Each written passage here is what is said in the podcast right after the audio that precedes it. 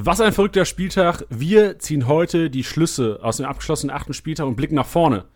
Der neunte Spieltag gehört dir. Das ist nicht nur eine Floskel, das ist so. Freunde, bis gleich im Podcast.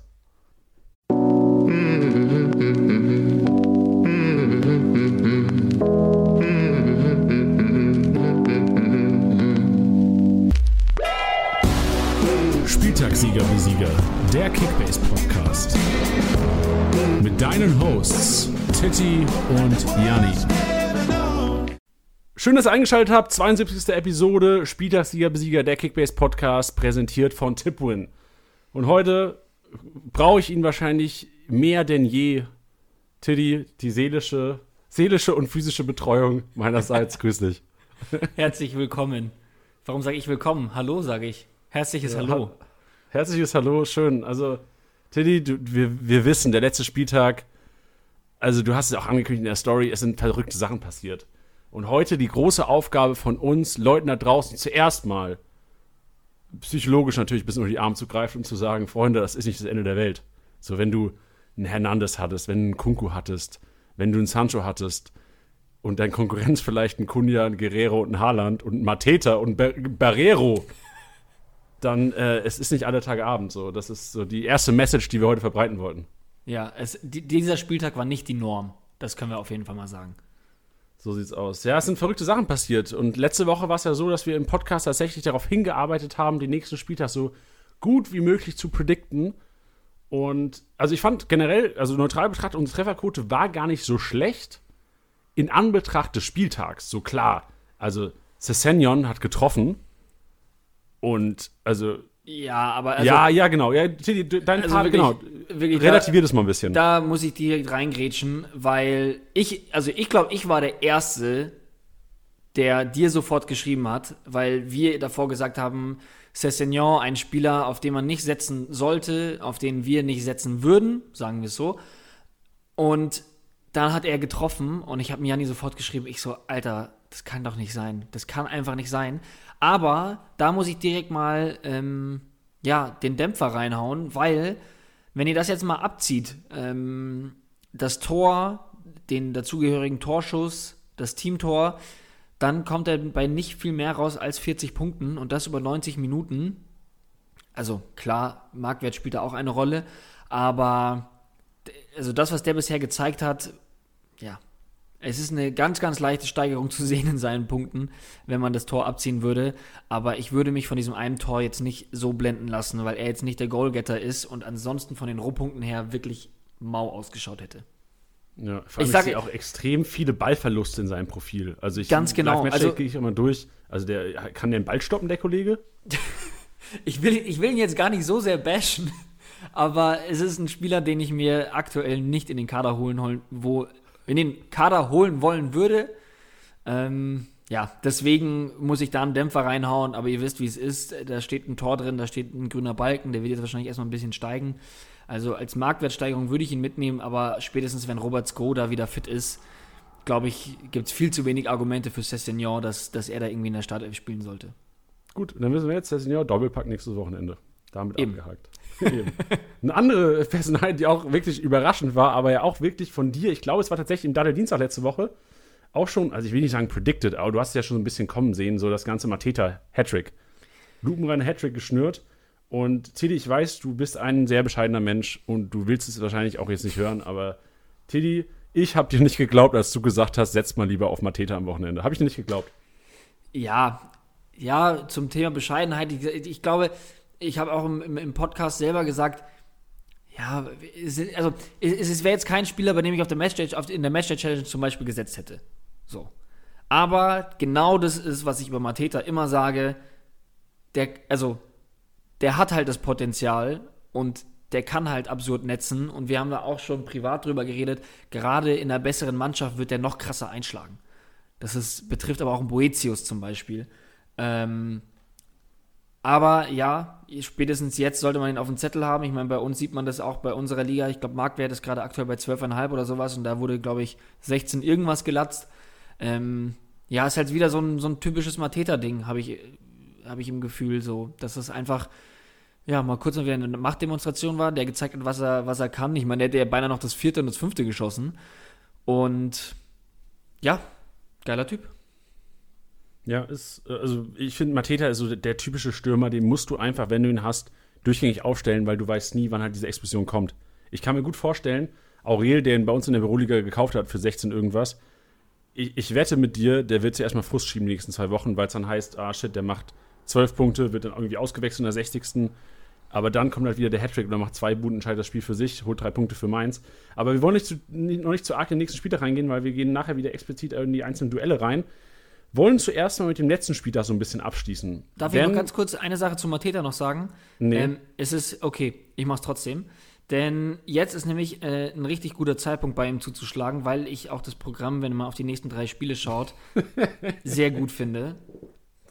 Ja. Heißt jetzt nicht, dass es eine Garantie ist, aber ich glaube, es ist der sinnvollste Zeitpunkt, ihn zu holen, weil man wenig Risiko eingeht, weil der Marktwert jetzt erstmal steigen wird und weil die nächsten Teams recht attraktiv ausschauen. Das okay. nur so nebenbei. Jetzt wieder das, zurück zu dir. Wir schnappen das nachher nochmal auf, Tiddy. Wir besprechen auch nachher die Partie Mainz-Hoffenheim kurz. Ja, hast ja recht. Können das war dumm von mir. Entschuldigung. Nee, ist ja, ey, Teaser, Freunde. Die, die, die Leute sind hibbelig. ähm, letzter Spieltag oder vergangener Spieltag. Ähm, wir fangen an mit den kniffligen Szenen. Danach natürlich noch ein paar Learnings von uns, weil tatsächlich Tiddy und ich haben ja den Samstag auf der Couch verbracht. Wir haben tatsächlich jedes Spiel gesehen. Und also ich fand es, also neutral betrachtet, muss ich sagen, ich fand ein Samstagabendspiel ganz schön geil. Also so ein Samstag voller Fußball, mittags, also es hat ja bei uns angefangen, 14 Uhr dritte Liga. Ja. Und dann wurde er im Grunde, da wurde der Fernseher angeschmissen, die Filmerkiste. Und abends um kurz nach 10 wurde das Ding ausgemacht. Die Freundin mit verschränkten Armen die ganze Zeit neben dran gehockt, aber im Grunde genommen hast du einen tollen Samstag gehabt. Ich habe auch mir alles reingezogen und ich, ich war auch happy mit dem 20-30-Spiel, also, weil es auch einfach super geil war. Aber ich bin dann auch, mein, mein Hunger ist dann oft nicht gestillt. Äh, ich bin dann schon so, normalerweise, dann schaut man Konferenz, dann schaut man 18.30 und dann denkt man sich so, boah, jetzt nochmal eine Bundesliga-Partie wäre schon irgendwie echt geil. Jetzt war es so und ich habe es auch in vollen Zügen genossen und ich habe mich wirklich, also es war kein Witz gestern Abend in der Story, ich habe mich wirklich nicht wegge wegbewegt. Wir haben den ganzen Samstag nur Fußball geschaut, es war der Hammer. So. so, und jetzt kommen wir zu Robin Zentner, Ladies and Gentlemen. Yes. Robin Zentner, ähm, also knifflige Szenen des Spieltags, hier mit eingeläutet, Tsching. Robin Zentner hat tatsächlich, also inzwischen ist es korrigiert, also ähm, nichts tragisch passiert, aber zwischenzeitlich stand dort ein Fehler vom Gegentor, inzwischen nicht mehr. Grund hierfür war einfach, also äh, es war ähm, zum einen Situation so, Robin Zentner wehrt den Ball zur Seite ab, wie wahrscheinlich jeder Torhüter in der Torhüter-Schule auch beigebracht bekommt, wer den Ball zur Seite ab, nicht nach vorne. Sein Kollege auf der anderen Seite, Müller, hat es tatsächlich nach vorne gemacht und äh, Mateta hat abgestaubt und von daher ähm, wahrscheinlich alle, die gerade den Podcast hören, völlig d'accord. Robin Zentner Korrektur eingesetzt. Wir haben mit Opta nochmal kommuniziert. Opta hat sich entschieden, den Fehler vor Gegentor zu korrigieren. Meiner Meinung nach völlig richtig. Ja, Finde ich auch so. Es ist für mich einfach nicht genug, um zu sagen, es ist wirklich dieser klare Fehler vor Gegentor. Ich fand, es war es bei Florian Müller viel offensichtlicher. Ähm, hast du schon richtig gesagt. Äh, entweder hält man ihn fest, was natürlich immer sehr anspruchsvoll klingt, wenn man jetzt hier irgendwie einen ganzen Samstag Weißbier trinkt und nur Fußball guckt und nicht auf dem Platz steht. Und andererseits, was du richtig gesagt hast, er muss ihn halt zur Seite abwehren oder es zumindest probieren. So, das ist das, was man gelernt bekommt. Dass er ihn dann nach vorne reinklatschen lässt, ist halt dann einfach super unglücklich ähm, und ist meiner Meinung nach völlig richtig, dass er da einen, einen Fehler vor Gegentor bekommt. Und ja, bei Zentner eben, was soll er noch groß machen? Es ist für mich auch kein Ball, den man zwingend festhalten muss. Und viel mehr als ihn dann zur Seite abwehren, bleibt ihm auch nicht übrig, weil nach vorne macht man es einfach nicht. Folgerichtig, genau. korrigiert. Ja, und ich muss auch sagen, gerade wo du gesagt hast, den Ball musst du nicht zwingend festhalten, das war was, ich habe mir tatsächlich die Wiederholung bestimmt 15 Mal angeguckt. Weil es ja auch wirklich auch heiß diskutiert wurde in so einer Community und ich gedacht habe, ey, das ist ja, also wir sind natürlich immer auf der fairen Seite, wir wollen alles fair bewerten und sind auch wirklich äh, mit Opta wieder im, im, im engen Austausch gewesen heute. Und das war so der einzige Grund, wo ich dachte, okay, kann man den festhalten? Muss man den vielleicht sogar festhalten? Ich glaube, das war auch der einzige Grund, warum Opta gesagt hat, ähm, das könnte eventuell doch den Fehler für Gegentor geben, aber im Endeffekt ist es für alle Zentnerbesitzer gut ausgegangen und ich denke, wir haben den fairen, fairsten Weg und den ja. wahrscheinlich richtigen Weg gefunden. Eine andere Personalie, die wir vielleicht auch kurz nochmal ansprechen wollten oder eine Bewertung vom Wochenende, Lukas Radetzky. Also erstmal, also sorry an alle Radetzky-Besitzer jetzt, aber also als nicht Radetzky-Besitzer muss man auch ein bisschen schmunzeln darüber. Also es war echt, also Dragovic, Junge, der wird all you can eat wochenlang oder all you can eat und all you can drink von Radetzky bekommen, glaube ich. Ja. Nach, de, nach dem 2-1. Also muss man dazu auch sagen, viele haben sich beschwert wegen der Doppelbestrafung. Das kann man ganz kurz faktisch ähm, ja, wieder im Keim ersticken, denn ja, es sind einfach zwei Dinge passiert, nämlich einmal der klare Fehler vom Gegentor und dann halt eben nochmal das klare Eigentor. Und das sind eben einfach zwei Bestrafungen, die es gibt. Und das ist, hat einfach stattgefunden. Also nur ein Eigentor wäre zu wenig, nur Fehler vom Gegentor wäre falsch. Und ja, also äh, ja, ich möchte da jetzt nicht, nicht derjenige sein, der da immer dann so böse ist, aber für mich ist das ganz klar, dass das beides geben muss. Weil es ist schwer nicht zu lachen, ey, wir müssen auch neutral bleiben hier, Tim. Ja, vor allem ist es halt wirklich, es ist alles falsch und alles schlecht an dieser Situation. Der Ball wäre sogar noch neben das Tor gerollt und ein Luftloch sieht einfach immer lustig aus. Es hat auch schon immer lustig ausgesehen. Äh, es ist einfach kurios und es gibt für mich einfach kein Argument zu sagen, dass es diese Doppelbestrafung nicht gibt. Es ist einfach richtig so. Und so sehr es auch wehtut, ich als, wenn es mein Spieler wäre, sage ich natürlich immer einfacher, er ist es nicht, aber ähm, würde ich mich auch nicht beschweren. Ja, und vor allem kann man vielleicht auch an der Szene ganz kurz beschreiben, wie, wie, wie es gewesen wäre, wenn es anders gelaufen wäre. Beispielsweise Sinkgraven spielt den Ball aufs eigene Tor, Radetzky schießt ein Luftloch, dann wäre es ja auch wahrscheinlich Fehler vor Gegentor Radetzky und Eigentor Sinkgraven gewesen. Nur um mal ein anderes Szenario darzustellen, dass vielleicht auch Leute in Zukunft das Boah, etwas besser nachvollziehen können. Meinst du? Ja, aber Eigen, Eigentor Sinkgrafen wäre es ja auf jeden Fall gewesen. Wenn Radetzky drüber schießt, ist es ja sein Fehler vom ja, Gegentor. Aber Radetzky war ja dran am Ball. Ja, ja, genau. Es ist das Szenario jetzt. Ich sage ja das Szenario, wenn jetzt Sinkgrafen den Ball wenn du meinst, hätte. Genau, und dass Radetzky gar nicht mehr am Ball gewesen wäre. Genau, richtig, ja. Er haut einfach nur drüber. Ja, genau, dann richtig. auf jeden Fall. Ja, ja, klar. Das wäre dann auf jeden Fall genau. so gewertet worden. In dem Falle hat sich aber Radetzky den Doppelpack geschnürt. Genau. Oder anderes Szenario, Sinkgraven spielt ihn so und oder äh, Sinkgraven sieht, Radetzky steht neben Tor, Sinkgraven spielt den Ball aber Richtung Tor. Radetzky versucht irgendwie zu retten und macht ihn halt sich selbst rein noch. Ähm, nehmen wir an, Sinkgravens Ball wäre vielleicht sonst gegen Pfosten gegangen. Ähm, Radetzky hat aber alles versucht und es war echt nicht seine Schuld. Dann wäre Radetzky Eigentor und Fehler vor Gegentor Sinkgraven gewesen. Ja, also nur um euch mal auch so ein bisschen bildlich ein paar Szenarien in den Kopf zu legen. Ja, weil die Sache ist ja, wir denken ja schon in dieser Sparte, was, was diese Opta-Bewertungen angeht. Und ich weiß, dass es viele tun und auch richtig tun, aber bei manchen Situationen muss man halt echt jede Emotion einfach wirklich abstellen und das einfach rein faktisch sehen und dann, ja, wenn man dann die Definition auch noch kennt, damit meine ich jetzt nicht, dass ihr die nicht kennt, sondern einfach nur, dass wir tagtäglich damit beschäftigt sind oder konfrontiert sind, und dann, ja, ist das, glaube ich, ein bisschen verständlicher. Ja, denke ich auch.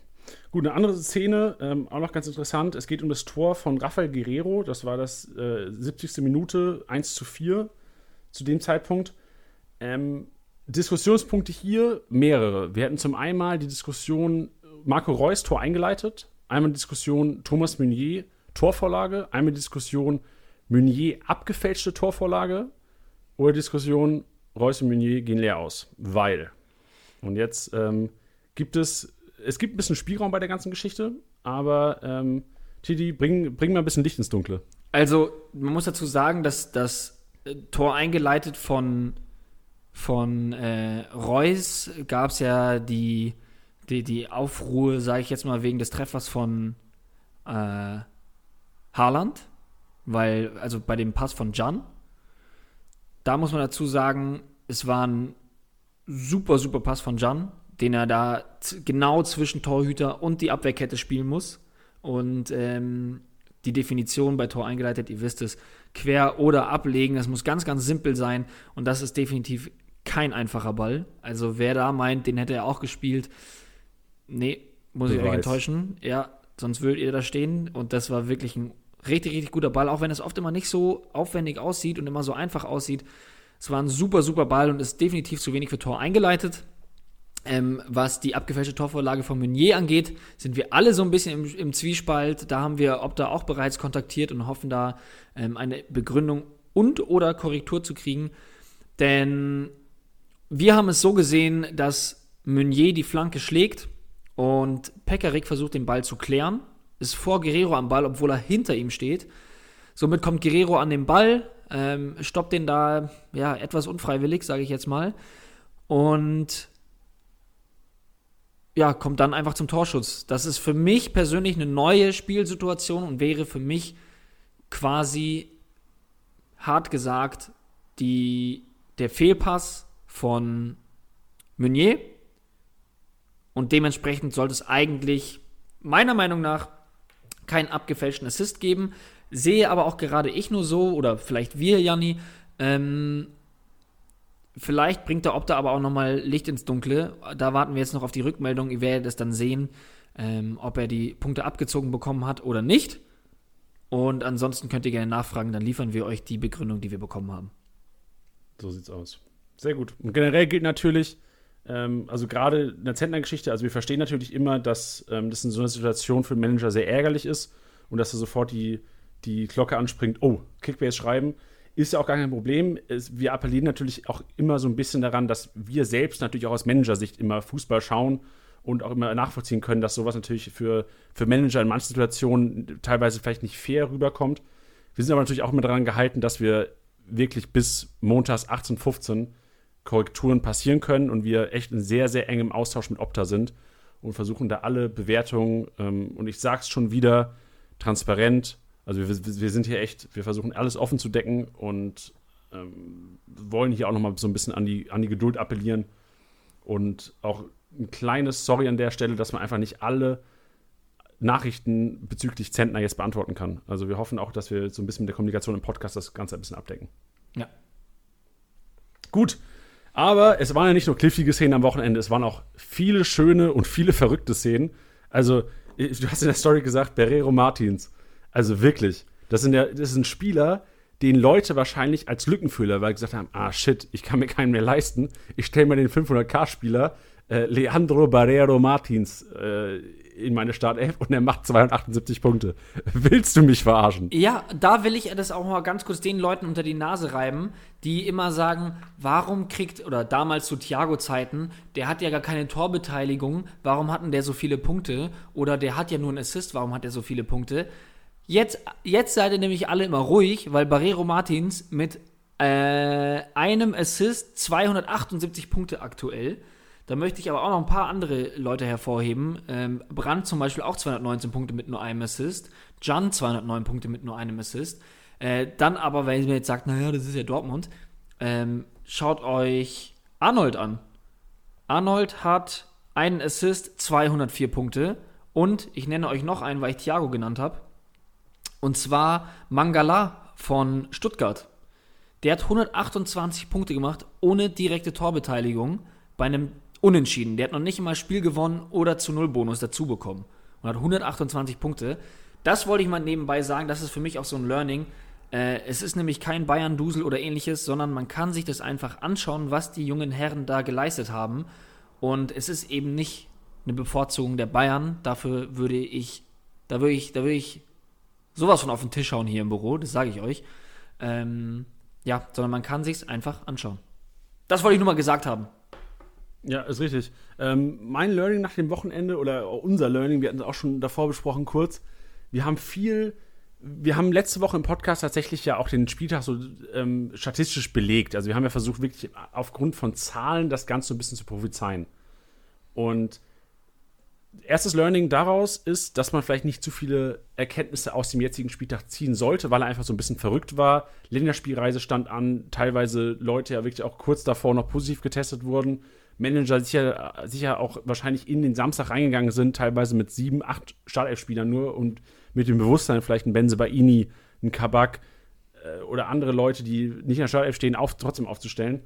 Ähm, deswegen würde ich, das erste Erkenntnis, ich würde den Spieltag nicht überbewerten und aber auch die Erkenntnis, dass Fußballrechnerei, so wie du es betitelt hast, Tilly, tatsächlich auch nicht immer aufgeht. Also so ein Bremen in Bayern. Ja. Also das fand ich echt krass. Da muss man dazu irgendwie sagen, dass Bayern auch wirklich sehr ausgelaugt gewirkt hat. Ähm, zumindest das, was, was ich sehen konnte in der Konferenz.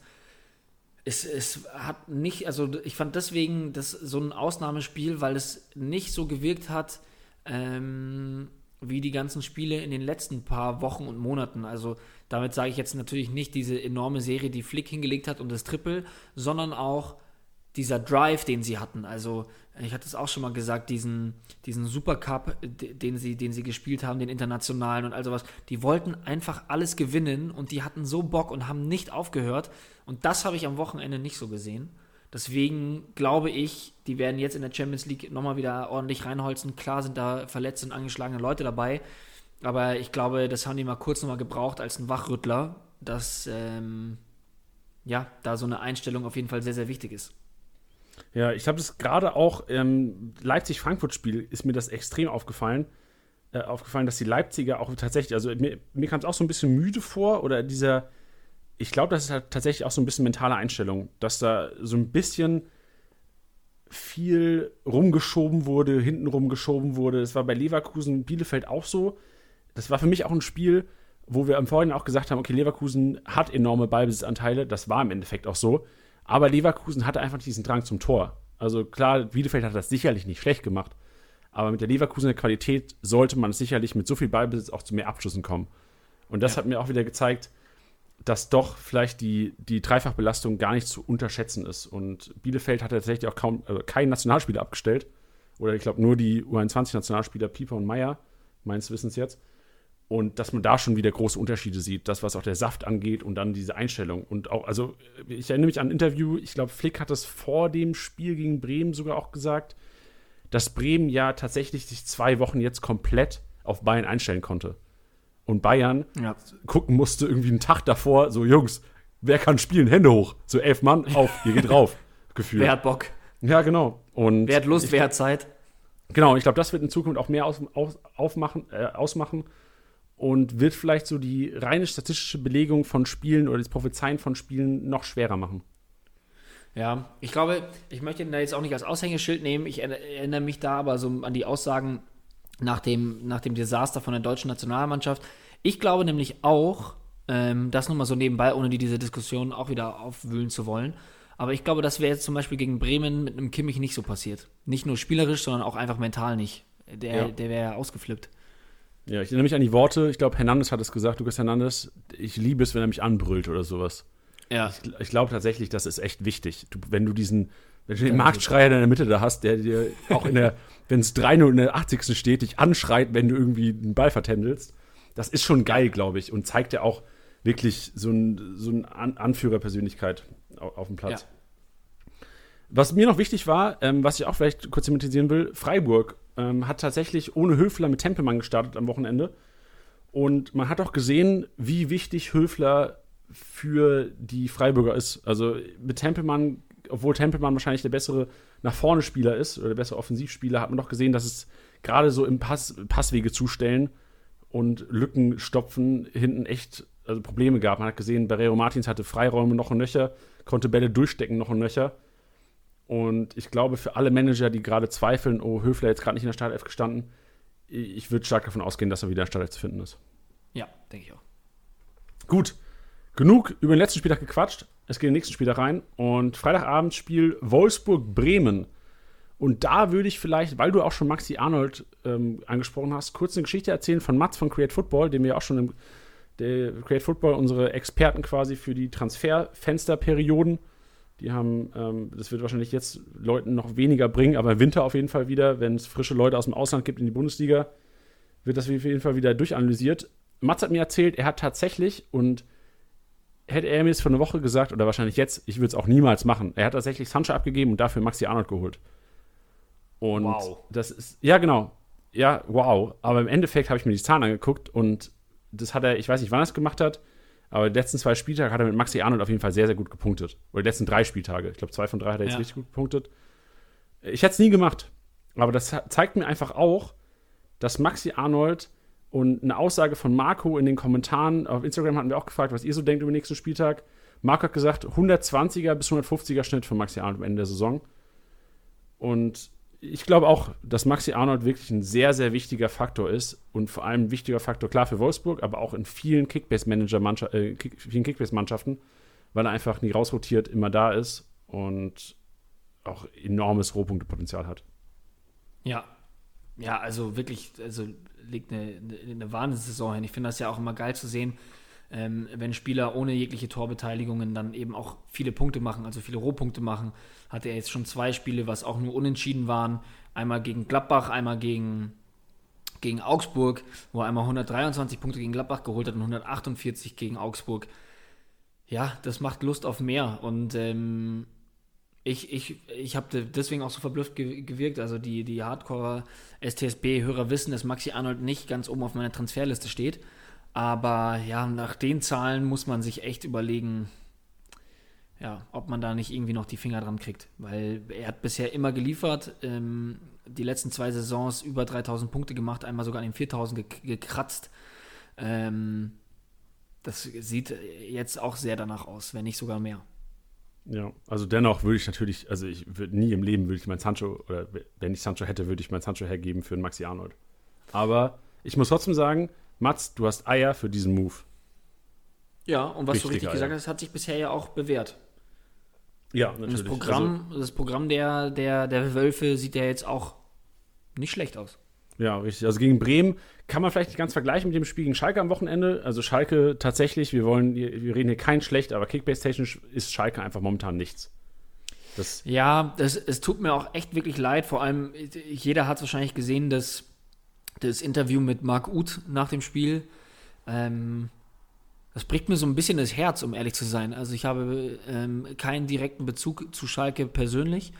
Aber ja, wenn da halt einer steht und so ein geiler Kicker ist wie Marc Uth, der, der, also wir können uns alle immer drüber lustig machen und keine Ahnung was und jeder macht dann seine Schalke-Witze, das war ja zu Hamburger Zeiten auch so, aber Marc Uth ist ein Wahnsinnsfußballer und wenn der da steht und sagt, hey, das ist einfach, ähm, ja, es nimmt einfach die, die, die, den, den Spaß an der Geschichte und es ist so frustrierend, dann muss ich sagen, als Fan dieses Sports, ähm, Fußballspielen gibt mir selber so enorm viel und wenn da einer erzählt, dass es jetzt schon wieder ein Spiel ist, wo du danach eigentlich nur noch heulen möchtest und es dir einfach keinen Spaß bereitet und es eben mehr oder weniger eine Tortur ist, ähm, boah, da muss ich sagen, das tut mir schon ein bisschen weh. Und ähm, das ist eben auch diese, dieser mentale Aspekt, den man jetzt eben im, im Gegenbeispiel bei den Bayern halt eben hat.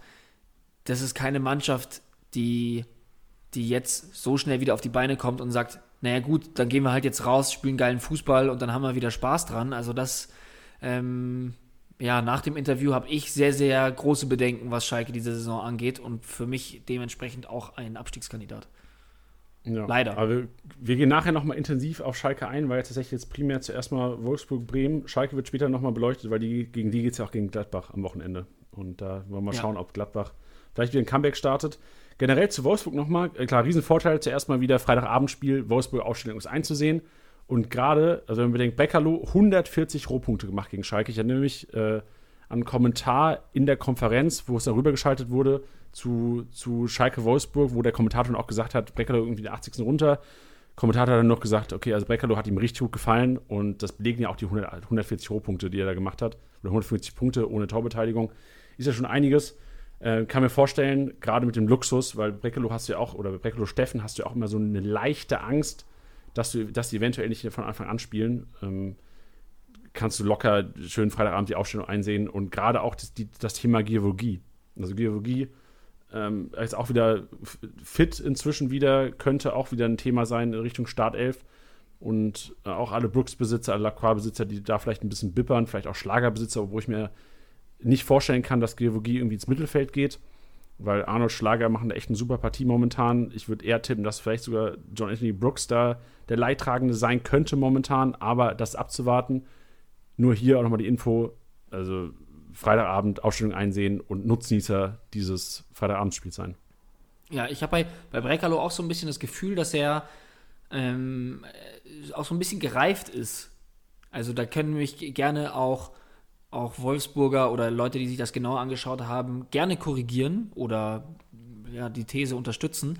Aber es sind so viele Ballaktionen, die ich als als reifer betiteln würde. Also dann doch mal den Steckpass oder doch mal den Sicherheitspass, anstatt da irgendwie komplett wild ins Dribbling reinzugehen.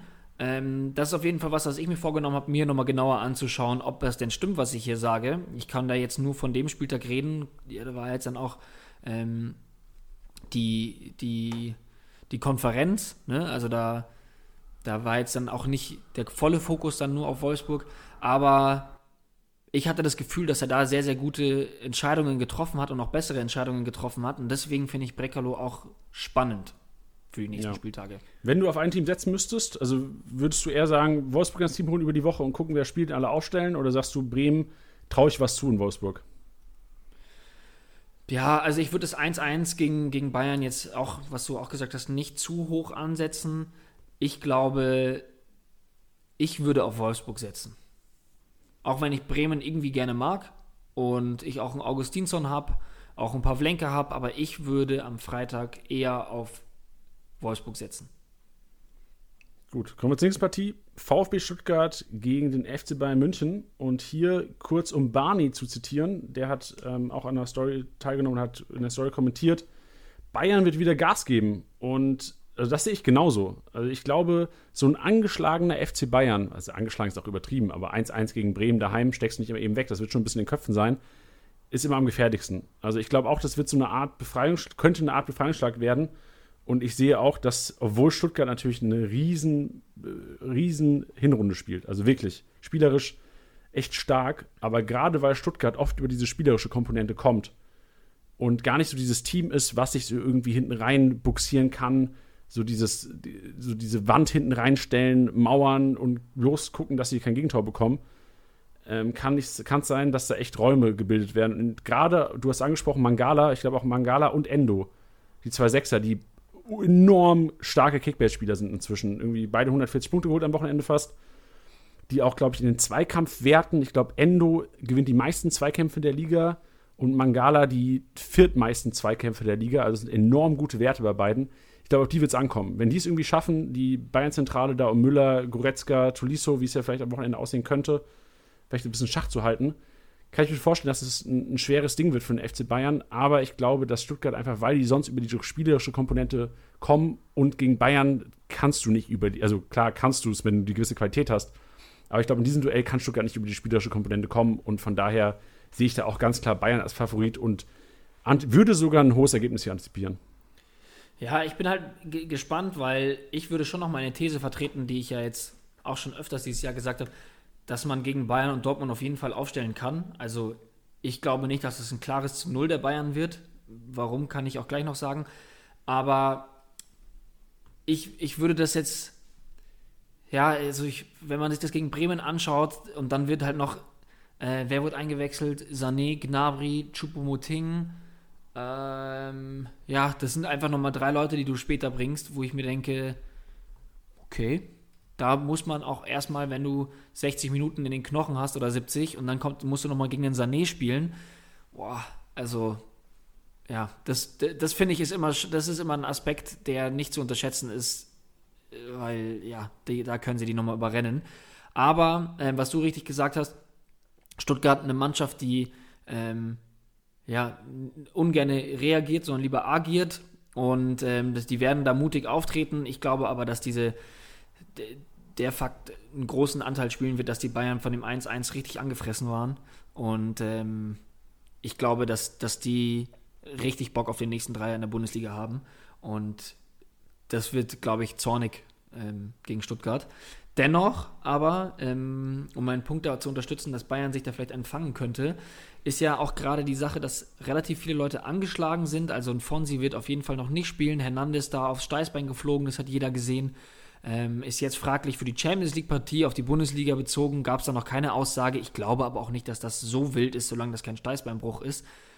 Ähm, dann gab es ja jetzt Kritik an den Spezi-Süle, der ja ähm, scheinbar, man munkelt in, in, ein paar Berichten, dass Flick ein paar Probleme mit seiner, mit seiner Ernährung hat. Also, dass Süle ein Übergewicht haben soll. Das äußert, äußert sich dann meistens nicht so wie bei meinem Lieblingsverein, bei einem Sascha Mölders mit einer sichtbaren Wampe, sondern ähm, da sind einfach ein paar Gramm Fett zu viel auch einfach schon so eine Sache.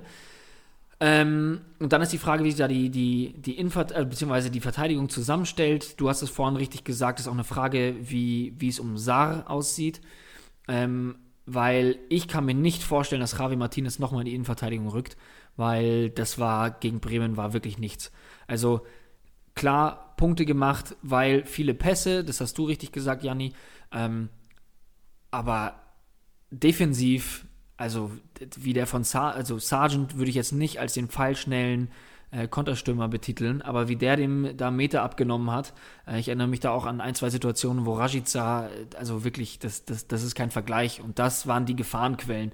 Da hätte Bremen gerne am Schluss auch nochmal zwei Kisten machen können. Ich erinnere mich da an den Schuss mit links von, von Sargent, den Neuer unfassbar hält und dann noch einen Dribbling mit, mit, ähm, mit Rajica und das, da kam schon viel, auch das Tor, das Tor von Bremen, ist, ist, da ist, ist Sargent ihm auch davon gelaufen ja, das glaube ich ist nicht tragbar und gerade gegen, wenn ich mir jetzt da vorstelle, wenn er dann gegen Wamangituka, Kulibali, hoffentlich ähm, Gonzales, ja, wenn er da gegen die Leute spielen sollte, dann sieht er da kein Land, tempotechnisch. Und äh, deswegen glaube ich nicht, dass er da wieder spielen wird.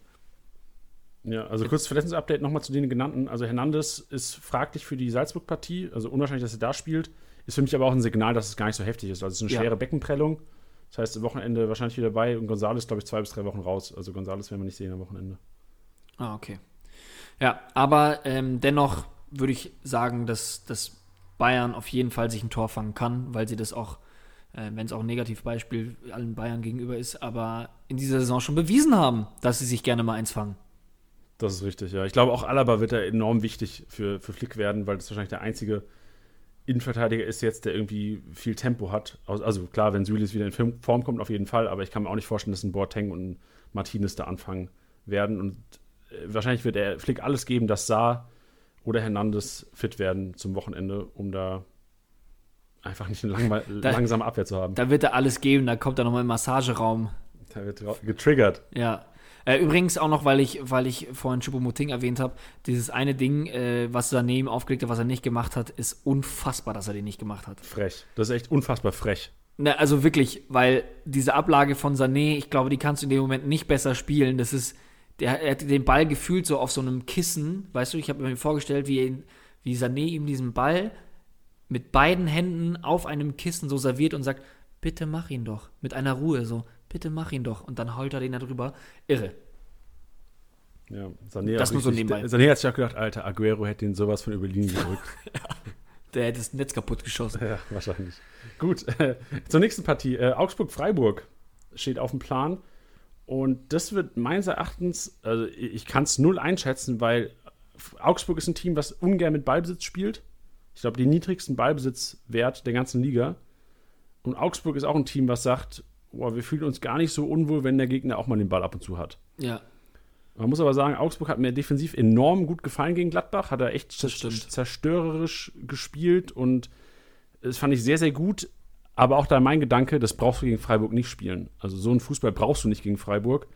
Und ich weiß momentan nicht, ob Augsburg so einen anderen Fußball, Fußball spielen kann, tatsächlich. So ein bisschen Ballbesitzfußball. Weil es ist nicht ganz so extrem wie Schalke. Also Schalke kann tatsächlich meines Erachtens momentan wenig mit dem Ball anfangen.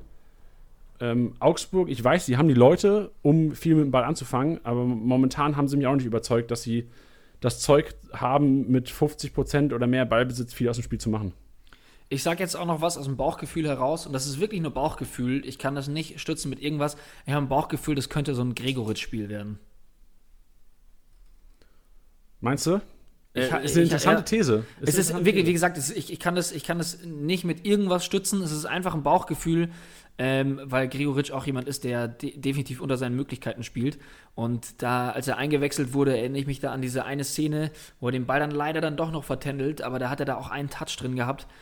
Ja, wirklich, also wir wissen alle, was er, was er kann. Ähm, und ich könnte mir gut vorstellen, dass das vielleicht ein Spiel wird. Ja, ja. ja. also ich glaube schon, dass er Spielzeit bekommen würde, weil man hat gesehen, Finn Burgas von Niederlechner als Doppelspitze hat nicht ganz so gut funktioniert. Klar, Gegner äh, Gladbach gewesen, kann man vielleicht auch schlecht vergleichen jetzt mit den Freiburgern. Aber ich bin bei dir, so ein Zehner wird dem Spiel schon gut tun. Ja. Also ob es dann, ich kann mir nicht vorstellen, dass Richter auf die Zehn geht. Ähm, Gregoritsch wäre da sicherlich vom, von spielerischen Veranlagung her der richtige Mann für so eine Partie. Und äh, ich ich, ich These. Augsburgern gönnen. Wild, nee, so wild ist die gar nicht, weil im Endeffekt ist wahrscheinlich der Move, den Herrlich machen wird. Also ich kann mir nicht vorstellen, dass gegen Freiburg auch mit Doppelspitze gespielt wird. Und dann hast du schon so einen Zehner, der ein bisschen mehr, weil es ist davon auszugehen, dass Augsburg jetzt mehr Ballbesitz bekommt in diesem Spiel, als es gegen Gladbach. Gegen Gladbach macht es ja Sinn, wenn du, du brauchst keinen Zehner, du hast keinen großen, großen Ballbesitz da vorne. Du musst, wenn dann irgendwie einen haben, der das Kofferduell da vorne gewinnt und eventuell auf den anderen Kollegen ablegt. Gut, bleibt zu beobachten, aber generell hier nur das Take. Es ist einfach enorm schwer zu prophezeien, weil auch Freiburg äh, gerade keinen keinen guten Lauf leider. Aber das ist, das ist ein entscheidendes Spiel sicherlich für beide Mannschaften. Also ich glaube, das wird ein, für beide, es wird ein, wird ein Kampfspiel, wird sicherlich auch eine gelb, einige gelben Karten geben, weil es einfach um sehr viel geht. Das ist für beide Mannschaften richtungsweisend. Also ich lasse als Kickbase-Mensch und meine Finger so ein bisschen von dem Spiel, glaube ich. Ja. Obwohl diese Gregorisch-These von Tiddy mich ein bisschen triggert gerade. ja okay. Vielleicht so für einen Live-Matchday mal raushauen, weil da musst du ja so, musst du so ein bisschen mehr gambeln. Ja. Äh, für einen Live-Matchday, für die Kickbase-Challenge natürlich, sorry. Ja. Nächstes Spiel, was vielleicht ein bisschen einfacher ist für, zu prophezeien: äh, Union Berlin gegen Eintracht Frankfurt. Ist es Und das? Meiner Meinung hängt, meiner Meinung nach hängt es so sehr von Frankfurt ab. Also Union wissen wir, wir wissen bei Union inzwischen, was wir bekommen. Das ist ein, eine super funktionierende Mannschaft. Die Defensive ist kopfballstark, robust, erfahren. Da passieren keine Schnitzer. Wir wissen, wie die Aufstellung aussehen wird. Schotterbeck fällt aus, also äh, es wird auf, die Diskussion Dreierkette wird es sehr, sehr unwahrscheinlich nur geben. Das heißt, wir wissen, wie, wie Union spielt.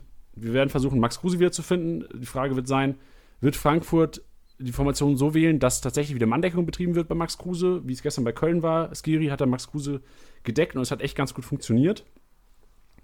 Das heißt, Union war eigentlich nach Standards gefährlich und hat halt irgendwie Konterfußball ohne Max Kruse gespielt, gefühlt.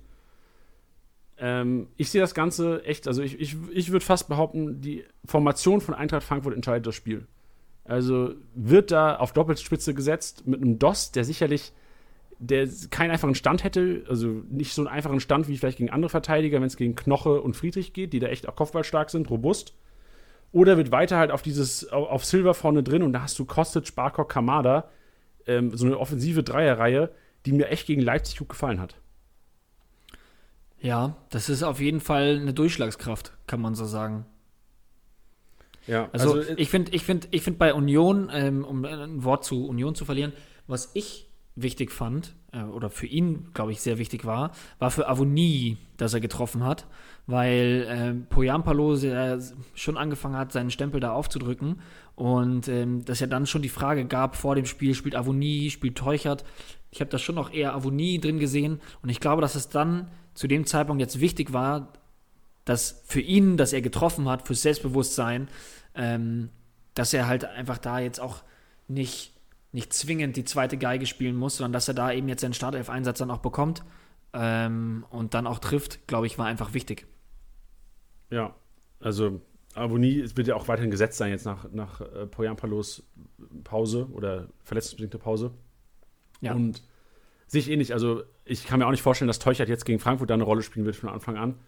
Und Avonie echt wichtig fürs Spiel, einfach so einen Brecher vorne drin zu haben.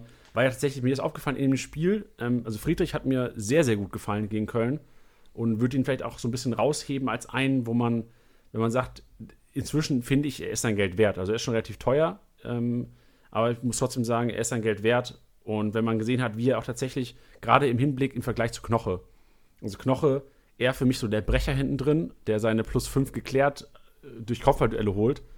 Und Friedrich ist schon so ein bisschen der agilere und vor allem auch im Spielaufbau.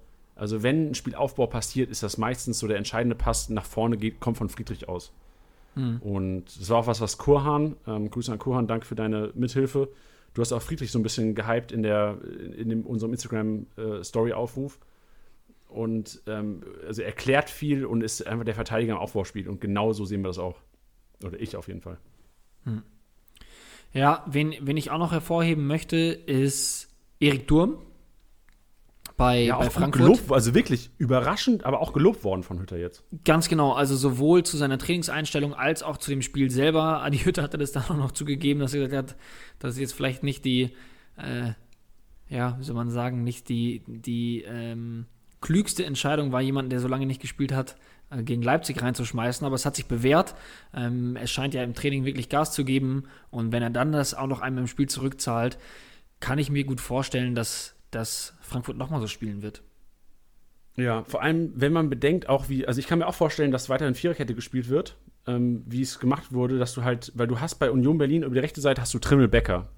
Mhm. Über die linke Seite hast du äh, Lenz und, ja, okay, das ist vielleicht jetzt nicht so, nicht so dieses stärkste Du, aber hast Ingwarzen und Lenz im Grunde genommen. Und ich kann mir nicht vorstellen, dass jetzt auf der einen Seite ein Barcock oder auf der anderen Seite ein, ein Kostic defensiv mit beiden klarkommen würde. Also ich kann mir nicht vorstellen, dass da Dreikette gespielt wird und dann hast, hättest du in der Mitte für Kruse im Grunde genommen zu wenig Manndeckung. Also ich kann mir schon ja. eine Viererkette vorstellen und ich hoffe, das ist jetzt bildlich rübergekommen, aber du kannst quasi nicht mit Dreierkette spielen, da hast du dann links einen Dika und Kostic im Grunde genommen, die Becker und Trimmel covern sollen und du hast rechts dann quasi den, wer spielt rechts Innenverteidiger bei Abraham, richtig? Du hast Abraham und Barkok oder Touré dann auf der rechten Seite und du hättest in der Mitte dann quasi nur noch Hinteregger. Und Hinteregger, klar, wenn du jetzt zwei sehr defensive Sechse hast und eventuell Manndeckung spielst auf Kruse, ist das vielleicht vorstellbar, aber wäre wahrscheinlich nicht der richtige Fit für das Spiel. Also ich würde auch stark weiterhin von Viererkette ausgehen bei Frankfurt für das Spiel. Ja.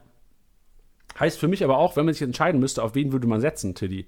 Ich persönlich würde tatsächlich hier auf Eintracht Frankfurt gehen bei dem Spiel. Ich auch. Ich fand sie stark gegen Leipzig. Ähm, also immer phasenweise. Und ja, deswegen, ich glaube, da, da steckt jetzt mehr dahinter durch einen Kostic, der wieder da ist, Barkok, der ähm, davor schon mal mit zwei, zwei Assists brilliert hatte. Wir haben uns dann auch groß gefragt, will er denn spielen oder nicht? Hat er dann gemacht und hat das Vertrauen auch direkt zurückgezahlt, eben mit einer Kiste. Ja, also ich glaube, dass das schon, schon eine starke Truppe ist. Ohne das ja. jetzt, also würde ich jetzt nicht zu hoch aufhängen, ne? Also, aber in dem ja, wohl. Union davon, also, ich glaube, das ist. Auch, das ist schwer. Es ist, es ist super schwer und weißt du warum? Weil ich habe bei Union immer drin noch so ein bisschen so von letzter Saison so, ja, die kämpfen halt so für den, für den Klassenerhalt. So nicht, als würden sie es jetzt nicht auch tun. Aber schau dir mal an, wo die stehen. Die sind jetzt, glaube ich, gerade auf dem fünften Platz. Korrigiere mich, wenn ich falsch liege. So, das, das ist immer so ein. Ja, zu sehr nach Bauchgefühl, weil Union macht das schon auch wirklich gut. Ähm, ja, ich glaube, auch, ich ja, glaube, es, ich, ich glaube, es ist ein Spiel, wo ich, wo ich jetzt sagen würde, ich gehe auf Frankfurt und gehe einfach nach dem Gefühl heraus, vielleicht auch, weil es einfach der Name ist, um dann am Ende zu sehen, dass Union die weghaut und dann denke ich mir so, naja, eigentlich hat es ja auch Sinn gemacht. Ja, aber ich finde, Union, klar ist es jetzt schwer zu sagen, weil die echt super Fußball spielen, aber Union wird teilweise echt überschätzt. Wenn man sieht, was für ein Programm die hatten, der einzige schwere Gegner, den Union tatsächlich hatte bis jetzt, war Gladbach. Die haben sonst ja, okay, Augsburg, Schalke, Mainz, Freiburg, Bielefeld, Köln. Das war schon enorm, enorm. Also, es war echt ein sehr einfaches Anfangsprogramm. Klar muss ja, man sagen, Union Berlin hat das super gemacht.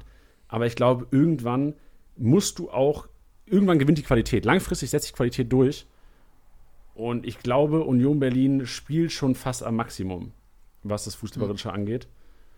Ich glaube, also das will jetzt wahrscheinlich keiner hören, der große Unioner besitzt, aber ich glaube, es gibt keinen besseren Zeitpunkt, als sich jetzt teuer eventuell von Unionern auch zu trennen, tatsächlich.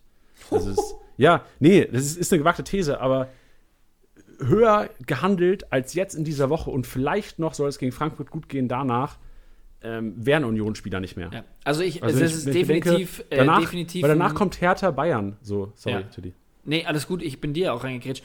Ähm, das ist auf jeden Fall, ich finde es gut, dass du es ansprichst. Ich finde es richtig gut. Das war jetzt gerade nicht so ein, oh Scheiße, was sagst du da, sondern eher so ein, es ist mutig, dass du das vorschlägst, weil es könnte ein richtig guter Tipp sein. Das heißt jetzt ja auch nicht, das darf man immer nicht vergessen, das heißt ja nicht, dass, dass Janni jetzt sagt, verscherbelt sofort alle eure Unioner, ähm, sondern es geht eher darum, dass man sagt, hey, wenn ich jetzt zwei Unioner habe, die jetzt vielleicht gerade sehr viel wert sind und ich könnte mir dafür einen Stammspieler von Leverkusen kaufen, der gute Rohpunkte macht oder ähnliches, dass man dann das zumindest mal im Hinterkopf hat und dann sich denkt, naja, vielleicht ist es gar nicht so blöd, was er gerade gesagt hat, um sich dann diesen einen Transfer zu snacken, ähm, der langfristig mehr Sinn macht. Ja. Ja, genau. Also nehmt mir das nicht übel, wenn ich sowas sage, aber das ist im Grunde genommen, das ist mein Mindset. Also ich selbst kann ja kurz von mir sprechen, ich habe Geraldo Becker im Sturm, das ist mein einziger Stürmer. Und der hat super gepunktet. Gerade, ich glaube, im letzten Spiel hat er, ähm, im letzten Heimspiel hat er über 200 Punkte gemacht. Tor und Vorlage gegeben und den lässt sich super verkaufen jetzt. Also Stürmer gibt es generell eh nicht viele, wo man sagt, die spielen sicher Stammelf und punkten gut und sind jetzt noch nicht bei 20 Millionen. Ich selbst sehe einfach, dass ich den wahrscheinlich in Verhandlungen äh, in meinen Ligen werde ich ihn anbieten. Also in meiner Liga, wo ich ihn besitze, werde ich ihn anbieten und versuchen vielleicht einen zu bekommen, der bei einem jetzt nimmt mir wieder nicht übel, aber bei einem wahrscheinlich besseren Team in der Saison spielt und ähm, vielleicht jetzt nicht die nächsten Gegner ähm, irgendwie Bayern in den nächsten drei Partien gegen sich hat. Ja. Nächstes Spiel Leipzig-Bielefeld. Und ich glaube, die nächsten zwei Spiele, wir haben Leipzig-Bielefeld, dann Dortmund-Köln. Also, jetzt ernsthaft, wieder eine steile These, aber Leipzig-Dortmund, das wird Kickbase-Punkte hageln am Wochenende. Ja, also das würde ich auch direkt mal unterschreiben. Also Ja, es gibt, gibt eine Aussage von Josh, danke fürs Kommentieren, Josh, der geschrieben hat, Olmo, Forsberg und Kunku. Mindestens zwei von denen werden 200 plus Punkte machen am Wochenende.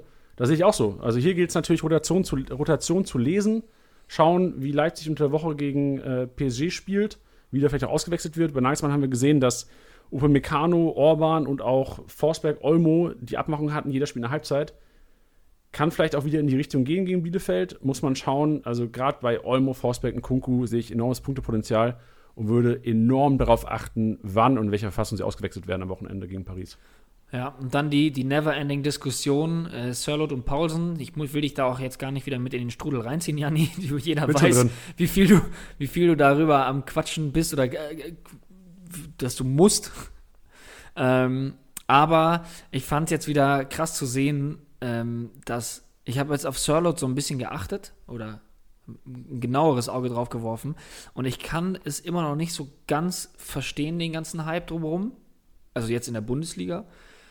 Ich fand ihn super blass und äh, Paulsen, der halt reinkommt und klar kann man von ihm halten, was man will, aber der macht halt das Tor, ne?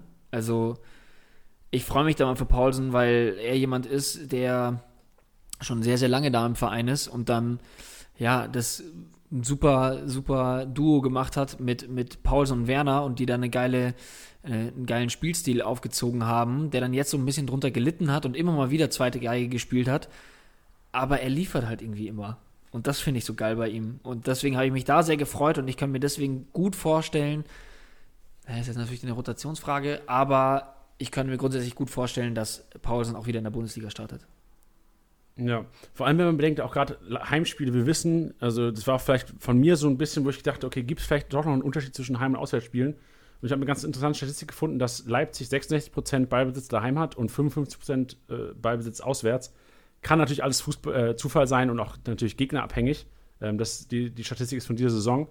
Dennoch ist es natürlich ein Trend, den man sieht, dass vielleicht psychologisch doch nochmal was ausmacht, im eigenen Haus zu spielen und vielleicht zu sagen, okay, wir machen das Spiel hier, das ist unser Haus. Klar, und also ich meine auch die ganzen Abläufe so, dann kannst du im besten Fall, äh, weiß jetzt nicht, wie das mit Corona-Regelung ist, aber daheim pennen, dann äh, setzt du dich im Trainingsgelände in den Bus, fährst da kurz rüber, ähm, kennst deinen Kabinenplatz und alles so, das, das macht viel aus. Also auch ohne Fans, klar sind Fans da ähm, 80 Prozent, würde ich jetzt einmal frech behaupten, aber ja, klar, da gibt es Abläufe, die, die einem da safe gut tun. Ja. Ähm, also hier Aussage von Janni, äh, von Teddy Janni im Grunde genommen, geht auf Leipzig-Spieler. Versucht das Ja. Spiel zu lesen unter der Woche und so, Arminia Bielefeld, auch so leid es mir tut, aber ähm, ich hätte Kopfschmerzen, jemanden außer Ortega aufzustellen am Wochenende. Nächstes Spiel, ähm, Dortmund-Köln. Hier fast ähnliche Geschichte. Also Köln hat mir besser gefallen gestern, muss ich sagen. Also Köln hat besser gespielt gegen Union, eine kleine Steigerung wieder gewesen. Dennoch muss man sagen, Qualität äh, oder gerade von der fußballerischen Qualität ist, muss, muss Dortmund einfach so überlegen sein. Klar muss man schauen, wie es gegen Brügge aussieht. Wenn sie da irgendwie einen harten Fight haben, könnte vielleicht die körperliche Komponente noch mit reinspielen in das Duell. Nichtsdestotrotz würde man hier auch sagen, Dortmund wird wahrscheinlich unter den ersten drei Kickbase-Punkte-Mannschaften am Wochenende liegen. Und ähm, hier haben wir eine Einsendung, Einsendung auch bekommen und ähm, vielleicht auch nochmal ganz cool weibliche Einsendung. Von Franzi kam die nämlich. Ähm, auch nochmal Shoutout an alle weiblichen Kickbase-Spieler da draußen, Ey. weil es gibt tatsächlich viele. Muss ich, ich muss sagen, diese Saison ist mir das aufgefallen, kriegen wir ähm, deutlich mehr Nachrichten von Kickbase Damen, Managerinnen. Und das freut mich krass, weil ähm, man darf das jetzt ähm, nicht, dass Frauen Kickbase spielen, sondern ich, ich hatte da mal drauf geschaut, ich glaube vor ein, zwei Jahren oder sowas, war der Anteil von, von Frauen so gering bei Kickbase und es werden immer mehr und es freut mich richtig krass. Sind auch die, die meistens die besseren Fragen stellen. Ich sag's mal nur so nebenbei. Ja. Ob das an uns liegt, Teddy. nee, da haben wir eher nee. wahrscheinlich. Es wären wahrscheinlich noch mehr, die wir nur verschreckt ja, genau. haben. Wir haben es ein bisschen runtergehalten, die Quote. Ja. Nee, aber ähm, Franzi hat gesagt an dieser Stelle, ähm, ich fand es eine gewagte Aussage. Äh, Chan Unterschiedsspieler. Hab mir aber dann das, das Spiel auch nochmal in Highlights angeguckt und Chan war sehr oft zu sehen, hab das Spiel natürlich auch komplett gesehen und muss im Nachhinein sagen, ja, Chan war schon der, gerade im Vergleich zu Akanji, der, der einfach damit nach vorne geht. Der das Radau so der offensiv ja. wie defensiv einfach immer zu sehen ist. Und ich erinnere mich auch, wie oft der Kommentator über Chan gesprochen hat. Der muss ja viel am Ball gewesen sein. Der hat, glaube ich, auch 88% seiner Zweikämpfe gewonnen, irgendwie sowas. Also einen unfassbaren Wert auch gehabt. Ähm, und ja, was du sagst, das, hat, das hatte ich mir auch schon mal gedacht. Auch bei, bei, bei, vor der Saison bei so Testspielen, da war der so oft vorne mit dabei, obwohl der Innenverteidiger gespielt hat, wo ich mir dachte, Alter.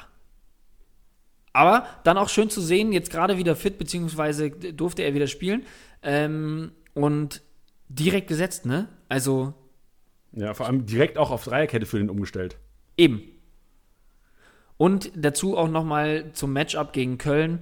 Man muss ihn wirklich hervorheben nach den vier Toren. Das ist jetzt, glaube ich, wahrscheinlich auch weniger überraschend, dass er auch heute zum, zum MVP gekrönt wird.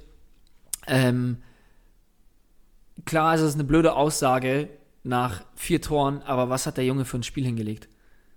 Also ich muss da manchmal so an die Worte auch von Axel Witzel denken, so dann hörst du, siehst du ihn erstmal 30 Minuten lang nicht ja, und dann knallt er halt vier Buden rein auf eine Art und Weise. Und auch, war das noch erste Halbzeit? Ich glaube, es war noch erste Halbzeit, wo er den Ball mit der Hacke so mitnimmt. Ja, Weltklasse. Also Boah. wirklich, das war, das war so stark. Und dann noch, du nimmst die Mitnahme, du schießt mit dem Rücken zum Tor, du drehst dich und hast dann immer noch so einen viel schnelleren ersten Schritt als die komplette Hertha-Verteidigung. Also echt stark. Und, und auch einfach, dass, dass der aufs Tor läuft und du weißt halt, der macht halt die Kiste. Und das ist so erschreckend. Und der ist wirklich so gut. Ja. Andere Kommentare, die wir vielleicht auch noch einbinden können. Ähm, Marcelo hat unter anderem geschrieben, Guerrero ist eine sichere Bank. Ähm, gerade was Kickbase-Punkte angeht, sehe ich das komplett auch so. Also Guerrero, für mich so fast der zweite Unterschiedsspieler auf dem Platz gewesen. Also klar, Haaland, Guerrero, Chan wahrscheinlich so die, das, das, das Trio gewesen, was meiner Meinung nach den größten Impact hatte.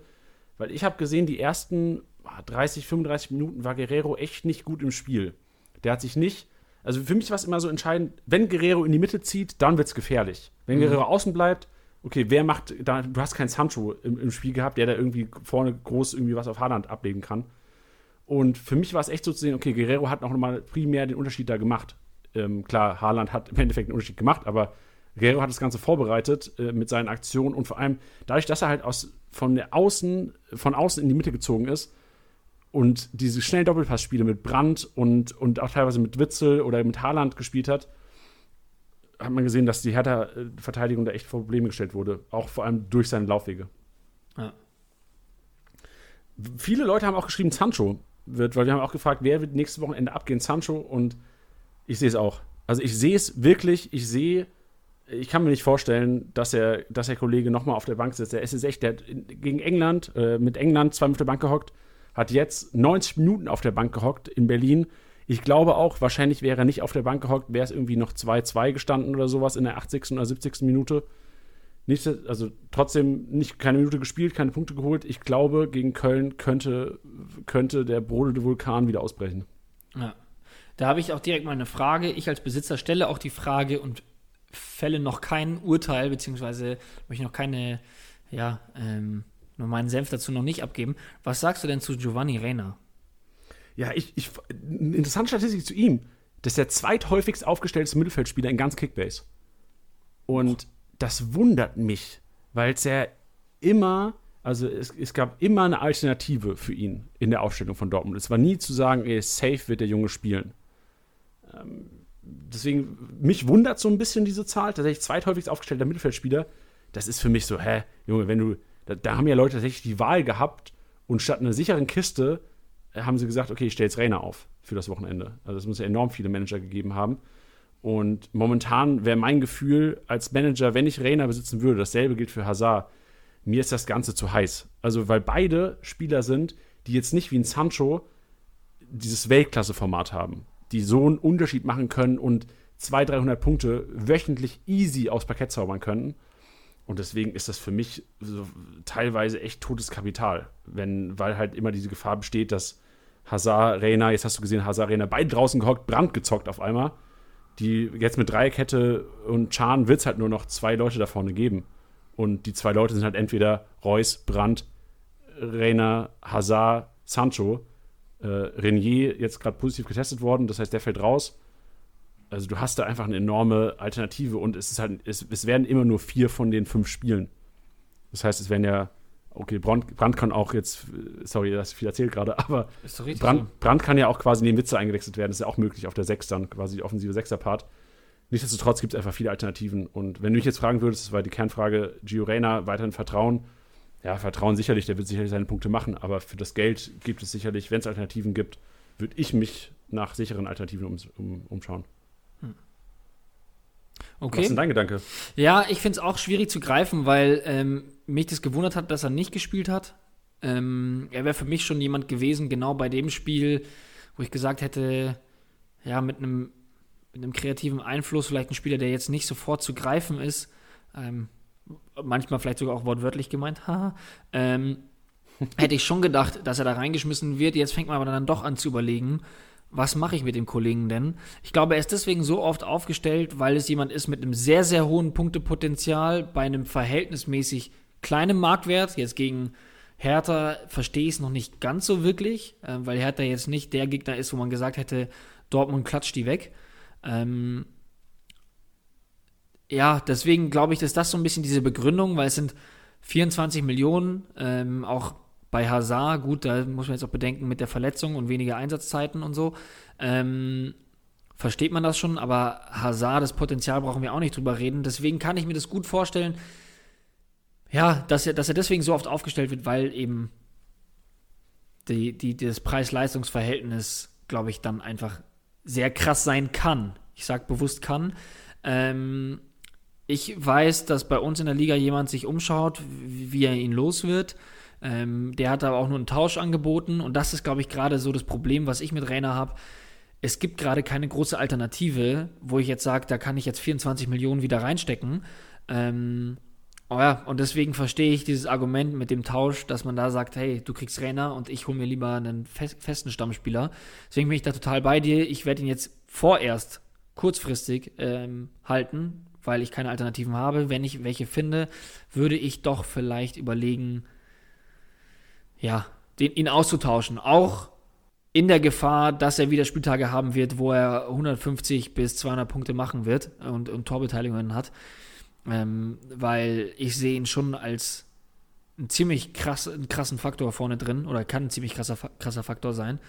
Aber ja, es ist gerade ein bisschen ungünstig. Ja, vielleicht, also an deiner Stelle würde ich einfach ihn auf den Markt stellen und gucken, wie es gegen Brügge läuft. Wenn er, wenn er Startelf spielt gegen Brügge und da eventuell 90 Minuten sogar auf dem Platz steht, dann halte ich es für äußerst unwahrscheinlich, dass er gegen Köln wieder in der Startelf steht. Also wir würden ja. so ein bisschen Thema Rotation prophezeien. Ja. Oder antizipieren. Ja, nächstes Duell, äh, Gladbach-Schalke ähm, ist auch, also die drei Partien, die wir jetzt besprochen haben, Leipzig, Bielefeld, Dortmund, Köln, Gladbach-Schalke brauchen wir nicht darüber, diskutieren, wer hier Favorit ist und wer wahrscheinlich ja. auch mit mehr Kickbase-Punkten und mehr Ballbesitz aus der Partie rausgehen wird. Interessanter Kommentar für Axel, von Axel war, ähm, wir haben ja gefragt, wer durchstarten wird am Wochenende. Er hat geschrieben, äh, alle Gladbacher außer Player und Tyram. ja. Also alle Player und Tyram-Besitzer oh, gebeutelt. Das sind keine einfachen Zeiten für euch. Wir verstehen das. Ja, ich glaube, also dass, dass Tyram da echt, ja, tat schon weh auf jeden Fall. Gut, ähm, Player war ja begründet sozusagen. Ja. Ähm, der Tyram hat mich geärgert, hat mich gewundert. Ähm, ja, es ist, es ist einfach. Ich meine, er wird ihn jetzt in der Champions League reinschmeißen und er weiß genau warum, ähm, weil er da einfach performt hat. Und ja, ich, ich kann nur das sagen, was ich, ich verschiebe einfach nur das, was ich von letzter Woche auch schon gesagt habe. Ich hoffe einfach, dass er diese Leistungen jetzt auch mal in der Bundesliga zeigt.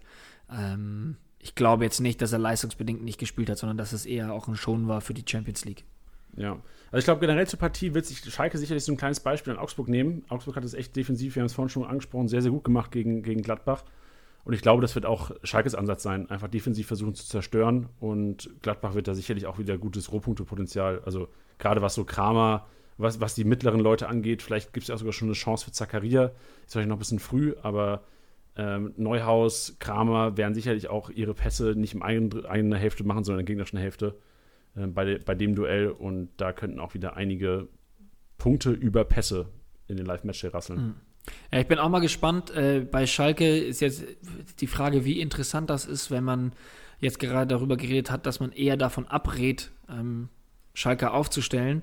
Aber ähm, Ciao jetzt doch wieder in der Startelf, Stambuli auch überraschend in der Startelf. Ähm, ja, weil Sané da kurzfristig ausgefallen ist, fand ich schon auch wild, um ehrlich zu sein. Wenn man dann ja. noch überlegt, Harid in der 39. raus, was ja alles danach aussah, als wäre das taktisch bedingt gewesen, beziehungsweise leistungsbedingt. Ähm, boah, ja, also ich wüsste nicht, also ich vielleicht noch Renault, aber ansonsten gibt es wirklich keinen Schalker, den ich wirklich aufstellen würde. Und ihr kennt meine Liebe zu Harid, aber von dem werde ich mich jetzt auch verabschieden. Ja, was, was soll man machen, Tilly? Es ist, es ja, und ich, ich, glaube, ich glaube, es versteht auch jeder Schalker. Das sagen wir jetzt ja nicht gerade, um, um, um Schalke zu verarschen oder uns darüber lustig zu machen. Also ich glaube, man hört das schon mit unserem Unterton, dass es auch einfach irgendwie schade ist. Wie gesagt, bei mir, ich ja, tut es weh, wenn ich mir das anhöre, was, was, ähm, was ich vorhin gesagt habe, was, was Uth ähm, in dem Interview gesagt hat. Und ja, ehrlich gesagt wünscht man das keinem. Und ja. ja. Sehr gut. Dann zum nächsten Duell Leverkusen-Hertha. Und wenn ich die zwei Namen höre, wenn ich Leverkusen-Hertha äh, höre, denke ich an offensives Spiel. Also offensiv denkende Teams, beides. Und mein erster Gedanke bei dem Duell war zuerst mal Torfestival. es wird viele Abschlüsse geben und ich würde fast behaupten, da werden, werden viele Tore fallen. Oder? Also es sind beides Teams, die ja echt auf, also allein Kunja bei Hertha, dein Kunja bei Hertha. Alter, das der, erste Tor irre. Ja, also wirklich krank. Die Distanz ist vor allem irgendwie weiter gewesen, als ich das in Erinnerung hatte. Ich habe mir das heute nochmal in, in, äh, in den Highlights nochmal angeschaut und ich habe das, glaube ich, am Samstag nicht so ganz überrissen, dass es da schon ein ordentliches Stückchen weg war und dass er genau da in diese Lücke reinholzt. Es, ergibt alles Sinn im Nachhinein, aber das muss man erstmal so machen. Und äh, fand ich schon auch sehr, sehr krass. Und, wen ich auch noch hervorheben möchte, ist Luke Bacchio.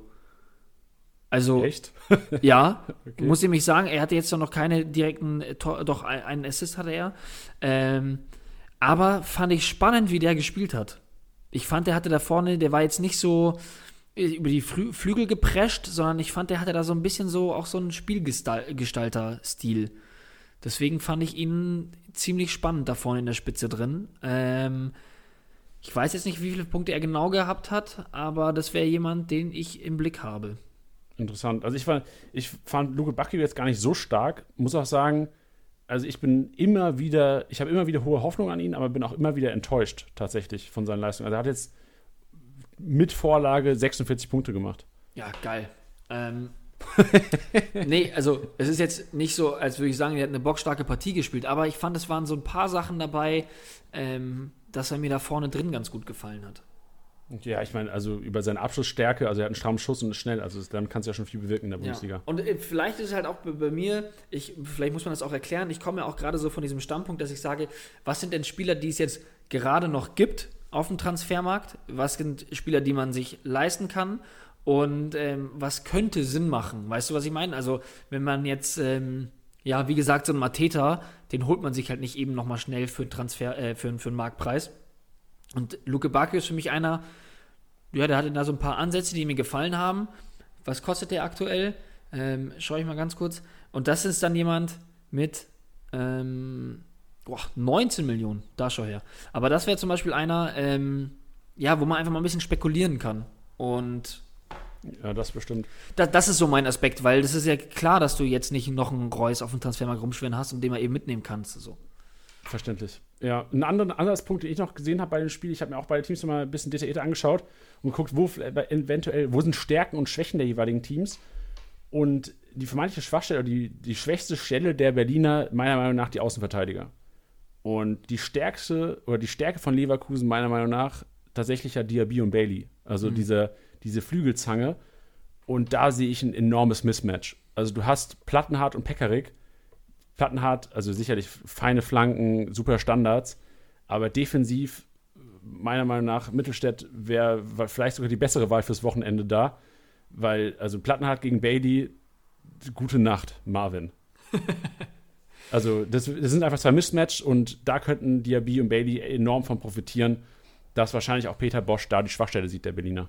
Weil, sehen wir ehrlich, hoch rein gegen Boyata und Alderete, selbst wenn jetzt ein Schick spielen sollte, klar, es ist ein Mittel, aber ich glaube auch, auch, ein, ein kofferstarker Schick, ein sehr kofferstarker Alario werden es schwer haben gegen die Berlin Innenverteidigung und wahrscheinlich wird, wird Leverkusen eher das, das Spiel über den Boden suchen. Ja. Ähm, das wäre das wär auch noch, weil du ihn gerade erwähnt hast, ähm, schick, ähm, wirklich auch nochmal spannend. Ich habe wirklich ein lautes O ähm, ausgestoßen, als er dann doch relativ früh eingewechselt wurde, da in der 68. Ähm, sollte man auf jeden Fall auch im Auge haben, und ich weiß, das tut ihr, weil das, glaube ich, eines der meist diskus diskutierten ähm, Duos ist. Alario Schick, ähm, glaube ich, ja, wird noch spannend. Und wenn ich auch noch hervorheben möchte, ist Gendusi, der trotz äh, fünf Gegentoren da noch, glaube ich, knapp 90 Punkte gemacht hat, der mir auch richtig gut gefallen hat. Also ich mag seinen Spielstil und äh, ist, glaube ich, ein richtig guter Kickbase-Spieler. Ja, so ein bisschen der Endo der Berliner, habe ich so im Gefühl. Zweikampfstark und schaltet sich immer wieder noch in die Offensive ein. Also bin auch echt überzeugt von dem, dass er ein guter Rohpunkte-Spieler ja. ist. Das letzte Duell, was wir besprechen werden heute, Mainz gegen Hoffenheim. Und da haben wir eine interessante Aussage von Magnus bekommen in den Kommentaren. Mainz holt sechs Punkte in den nächsten drei Spielen. Und Mateta und Martins werden weiter rasieren, war seine These. Jetzt ist unsere Aufgabe, das zu diskutieren, Tiddy. Weil, also ich muss sagen, Mainz ist seit Jahren schon ein Team, was phasenweise gut punktet. Mhm. Und als Kickbase-Manager würde ich einfach hoffen, dass Mainz so eine Phase gerade oder am Anfang so eine Phase ist. Und wie du es ja vorhin schon gesagt hast, das Programm ist jetzt nicht so schwer, die nächsten Spiele. Klar, es ist Mainz und eigentlich ist, sind die meisten Gegner relativ schwer. Nichtsdestotrotz muss man sagen, es, es ist im Rahmen des Möglichen, dass Mainz am Anfang dieser Phase steht und wahrscheinlich echt gut punkten könnte die nächsten Spiele. Ja, sehe ich auch so. Ich weiß jetzt nicht, ob das Hoffenheim-Spiel jetzt direkt das erste ist, was man dann da so ähm, ja, hervorheben sollte. Ich glaube schon, dass, die, dass das tough wird. Ich glaube jetzt nicht, dass die dir da äh, auch drei Dinge einschenken. Ja, Ma Barrero Martins ist für mich jemand, das kann ich noch nicht gut genug einschätzen, ob, ob, ob er derjenige ist, der da jetzt weiterhin so performen wird weil davor einfach ähm, in dieser Saison, ist klar, muss man auch natürlich die Spielzeit ähm, beachten, aber ich noch nicht so viel gesehen habe und ich jetzt eigentlich kein großer Fan davon bin, jetzt zu sagen, ein Spiel, wo ich sehr viel Blick auf die Punkte habe, ähm, mehr auf die Punkte als auf seinen eigentlichen Spielstil und dann jetzt sagen zu können, er wird jetzt auch die nächsten zwei Spieltage so krass performen. Ja, würde ich mir ein bisschen schwer tun, das jetzt so auszusprechen. Mateta, hast du das, glaube ich, richtig gesagt der ist einfach immer für eine Kiste gut, vor allem wenn er dann mal einen Lauf hat. Ich meine, jetzt in den letzten, äh, in seinen letzten vier Spielen ähm, einfach mal kurz sechs Tore gemacht. Ja, der ist dann einmal für ein Tor gut. Ob der jetzt dann Hoffenheim kaputt schießt, ähm, wage ich zu bezweifeln. Sage ich jetzt mal so selbstsicher, nachdem wir gesagt haben, dass Fußballrechnungen nicht aufgehen. Ja, und vor allem darf man ja auch Hoffenheim, also wie gesagt, Mainz hat echt ähm, relativ einfache Gegner vor der Brust. Also es geht jetzt klar, es geht zuerst mal gegen Hoffenheim, aber dann hast du Bielefeld, Köln, wo Mainz tatsächlich, auch wenn man es, wenn man jetzt vielleicht davon überrascht ist, aber Mainz tatsächlich Favorit. Also gegen Bielefeld und Köln ja. würde ich Mainz momentan stärker einschätzen. Ganz genau. Hoffenheim ja. ähm, wird sicherlich keine einfache Partie, aber ich würde vielleicht auch mit Magnus gehen. Magnus hat ja gesagt, sechs Spiele aus, äh, sechs Punkte aus den nächsten drei Spielen. Ja, warum nicht? Also das ist im Rahmen des Möglichen und vielleicht sogar gerade mit der Historie, dass man sieht, Mainz ist immer phasenweise wirklich ein guter Bundesliga oder ein relativ guter Bundesliga-Verein, dass man sagt, das ist äh, im Rahmen des Möglichen. Und dann würden notgedrungen natürlich auch die Kickbase-Spieler, äh, die Spieler dir, Magnus, ganz gute Punkte liefern. In, also Mateta, Martins werden notgedrungen, die werden ja sicherlich nicht rausrotieren nach so einer Leistung. Ja. Gut, das war's, Tilly. Das waren die Partien vom Wochenende. Jetzt bleibt natürlich, also zuerst mal. Nee, nichts mehr. Auch nicht schlecht. Nee, auch nicht schlecht. Kann man ja auch mal so machen. Kann man auch mal so machen. Wichtig für euch natürlich die Info: morgen, Daddel Dienstag oder je nachdem, wann ihr das hört. Dienstags ab 19 Uhr immer Kickbase live auf YouTube. Ähm, und freitags, was wir glaube ich noch zu selten im Podcast angesprochen haben, wir gehen, äh, es gibt immer die Kickbase PK, die Kickbase Pressekonferenz. Jeden Freitag meistens so zeitlich, wir wollen uns nicht festlegen, aber so 17, 18 Uhr, ähm, grob um den Dreh, gehen wir live und wer da Bock hat, in der, einfach auf Instagram vorbeischauen und gerne auch interaktiv Fragen stellen. Also wir, das ist wie eine PK. Also Teddy und ich hocken uns da hin und wir beantworten alles fleißig und versuchen Licht ins Dunkle zu bringen. Ja, es wird ja auch viel aufgegriffen, was ja heute besprochen wird. Also es kann ja auch sein, dass wir jetzt zum Beispiel sagen, boah, hey, wir haben da, uns sind da Aspekte aufgefallen bei Mainz gegen Hoffenheim, warum Mainz Hoffenheim doch weghauen wird die wir jetzt halt noch nicht sehen. Wir haben jetzt noch eine Woche vor uns, eine Woche Training, äh, da sind auch noch die weiteren Spiele international. Ähm, da gibt es ja sehr viele ja, Learnings oder Aspekte, die wir da noch im Laufe der Woche erhaschen und aufnehmen. Und äh, die fließen da natürlich am Freitag mit ein. Das heißt, ja, Aussagen, die wir hier vielleicht revidieren oder unterstützen. Ähm, nee, andersrum. Dort werden Aussagen revidiert oder unterstützt. Deswegen ein ganz geiles Catch-up wo ihr reinkommen könnt und auch nochmal Fragen stellen könnt. Genau, und vor allem ja auch die Infos aus allen PKs. Also wir selbst sammeln uns dann im Grunde genommen die Infos aus allen PKs zusammen, schauen auch selbst teilweise die Pressekonferenzen der Bundesliga-Trainer an.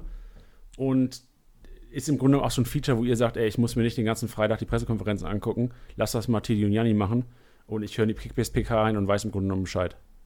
Ganz genau. So sieht's aus. Ähm, jetzt abschließende Frage, Teddy. Was glaubst du, was war der häufigste MVP-Tipp am Wochenende? Drei, drei Versuche bekommst du. Ähm, lass mich kurz überlegen. Ich würde auf jeden Fall mit Lewandowski gehen.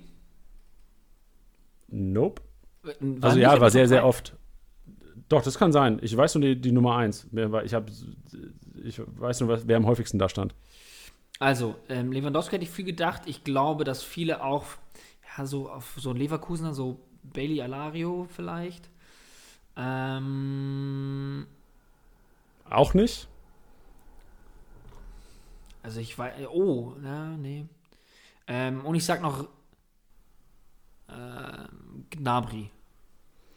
Nee, es war tatsächlich Max Kruse. Also Max Kruse, ich habe noch nie so viele Kruse-Nachrichten gesehen wie in dieser Woche. Also ich glaube, war ja auch zu vermuten. Also er hat ja, wie wir letzte Woche schon gesagt haben, tatsächlich auch einen Elfmeter bekommen, hat ihn dann überraschenderweise nicht reingemacht, den Nachschuss glücklicherweise dann. Aber Max Kruse wurde am öftesten genannt. Ähm, Haaland wurde gar nicht so oft genannt. Deswegen auch tatsächlich einer mit drin, 450 Punkte, 9 Punkte vom MVP entfernt, ist verhältnismäßig für einen Haaland relativ viel, muss ich sagen. Und ähm, wir sagen schon mal Tschüss, weil die, das letzte Wort gehört dem Propheten, dem Haaland-Besitzer und Haaland-Liebhaber Alexander. Tilly, an dieser Stelle danke dir. Ich sage danke und wir sehen uns morgen am Datteldienstag oder hören uns am Freitag im Livestream. Ich freue mich auf euch alle. Habt einen schönen Abend. Auf bald. Oh, und Datteldienstag, was ein Team. Wir, wir, spielen mit tatsächlich mit vielen Silberkarten morgen. Oh, ja, also ja, morgen große Chancen auf Member, auf Member äh, Abos, Freunde.